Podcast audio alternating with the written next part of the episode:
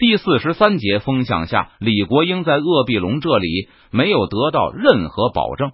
川陕总督失望的离去后，鄂必龙终于可以把他的不满不加掩饰的尽数显露出来。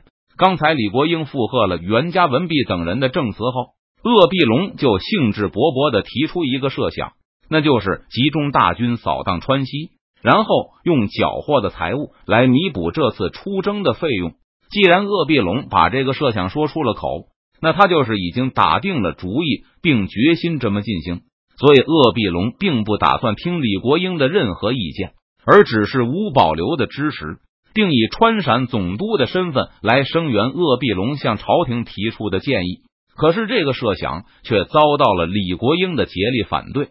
管家把李国英的礼单呈上来，鄂必龙看了一眼，心中的不满更重。听说李国英一向谦吝，可是我真没想到他居然这样不识抬举。李国英送来的礼物没有什么稀奇的。鄂必龙在礼单上面没有看到任何川西特产。虽然鄂必龙知道袁家文弼那伙人肯定有夸张之处，并估计他们的财宝不完全来自缴获，可能有一部分是和川西贼走私得到的。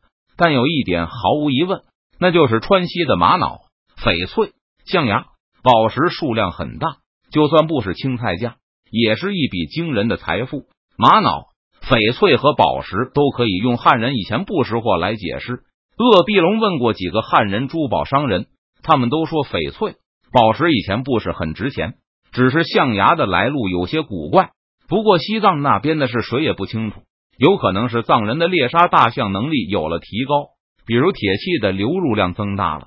这几年发生饥荒，不得不大量补项出售了。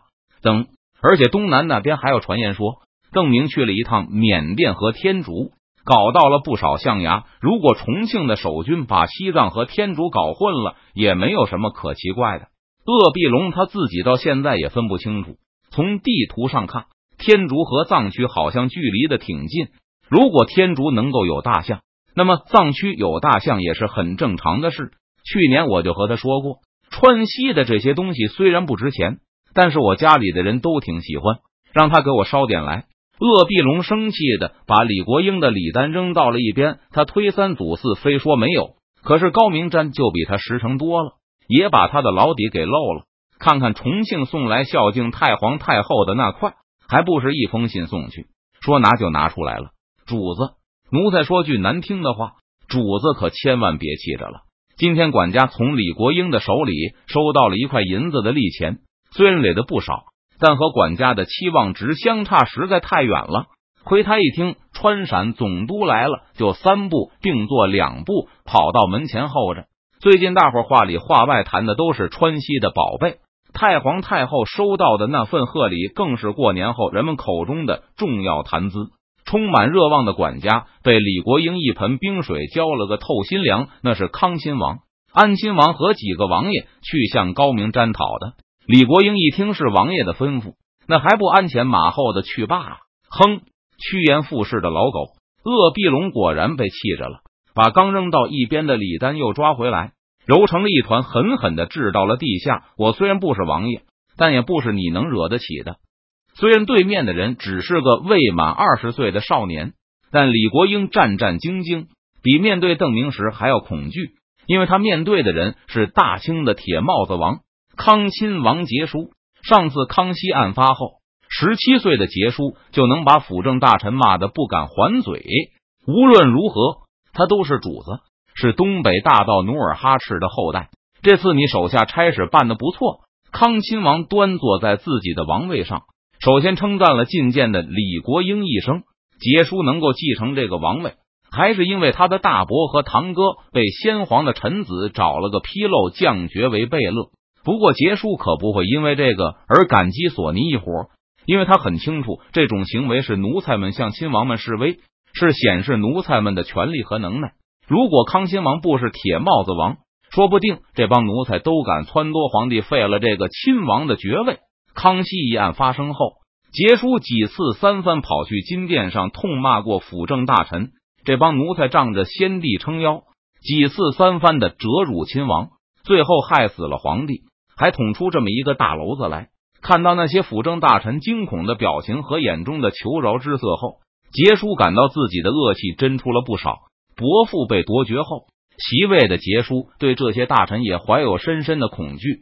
王府的侍从和包衣一提起索尼那伙人，就吓得连大气都不敢出。现在杰叔总算让索尼他们明白，说到底，他们也只不过是爱新觉罗家的狗而已。等恶气散去后，杰叔就开始修复和太皇太后的关系。他是代善，而不是皇太极的子孙。从代善开始，他们家族就有不争位的好传统。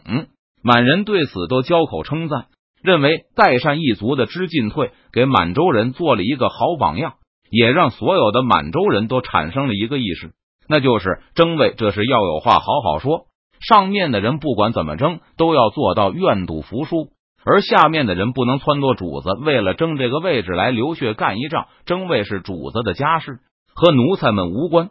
杰叔秉承家族的好传统，并没有对皇位有太多的觊觎之心，也很清楚他痛骂辅政大臣的时候，会有很多人在边上喊好。但真要是用武力夺位，就不会有几个满人支持了。为了抢夺皇位，让满人血流成河，可是不符合皇太极时代以来的满洲传统。就比如那个四川的邓明吧，杰叔不确定他是不是多尔衮和太皇太后的私生子，或是被先皇抢走了老婆的小堂叔。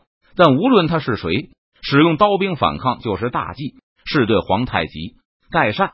多尔衮他们执行的不成文的规矩的背叛，无论邓明到底是皇太极还是多尔衮的孩子，这种行为就让他失去了所有的继承权，也不再属于满人集团。杰叔听说邓明迄今为止对满人还不错，在南京、重庆还有这次在杭州都没有染上普通满人的血。如果邓明或是他带领的汉人军队杀害了满人，那即使他曾经姓爱新觉罗。那也是满人的仇人。既然没有争夺皇位的心思，杰叔也就渐渐收起他那咄咄逼人的态度，以免让太皇太后误会了自己的意图。后来康亲王府的人认为太皇太后已经有误解了。这次杰叔和安亲王府联合其他满洲王公一起给太皇太后祝贺新年，还准备了各种各样表示孝心的礼品，就是为了让太皇太后能够明白。亲王们只是对皇家重用奴才，却疏远王室成员感到不满，最多是想恢复八王议政的传统，却没有丝毫和他孙子争位的打算。至少杰叔没有，至少杰叔目前没有。重庆及时送来的翡翠让杰叔感到很满意。今天他特意把李国英换来，就是想表彰他一下的。此外，杰叔还有些事要李国英去办。你手里的翡翠都交给本王吧。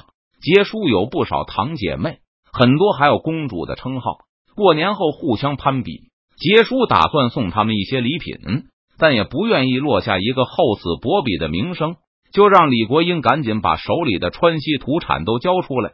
李国英尴尬的扭动着身体，他手里还真没有这些川西土产，那些假玉他从来没有看入眼。而那一整根象牙，既然是邓明送的，李国英也绝对不要。这次抵达北京后，李国英也知道重庆那边不停的送来这种假玉，但李国英只是提心吊胆，生怕事情败露，哪里想过让重庆给自己送一份这种便宜货来以备送礼用呢？怎么担心本王不付钱吗？杰叔的怒火腾的一下升上来，辅政大臣都不敢对他装聋作哑。这个李国英以为他当了个总督就是什么人物了吗？不敢了，不敢了。李国英在面对邓明、面对奎东众将的时候镇定自若、宠辱不惊，但看见满洲大太君发火后，却是汗出如浆，跪倒在地磕头如捣蒜。奴才手里没有，真的没有啊！本王都这么拉下脸求你了，你居然敢推三阻四！杰叔是真的生气了，他这辈子还真没求过什么人，想要任何东西，只要使个眼色就够了。这次主动对李国英开口。对方却是一个大耳光扇上来，真当康亲王是死皮赖脸的叫花子吗？滚！康亲王自问脸皮再厚，也不能向奴才乞讨啊！把李国英轰出王府后，杰叔仍是余怒未消。他本来还想栽培李国英的。不久前，亲王们有个计划，那就是在平息山东动乱后，出动大军讨伐四川。以前四川没人愿意去，是因为那里太穷，没东西好抢，自然没有人愿意去受累。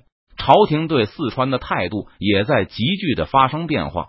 以前虽然知道邓明是朝廷的大敌，但重庆那边总是伸手讨饷，没人会喜欢这种财政上的黑洞地区。就算明知需要付出，也是心不甘情不愿。可是现在朝廷突然关注起重庆来，还不是因为重庆能够给朝廷带来好处，而不是单纯的讨要军饷。所以，讨伐成都这几个字也越来越频繁的出现在官员的口中。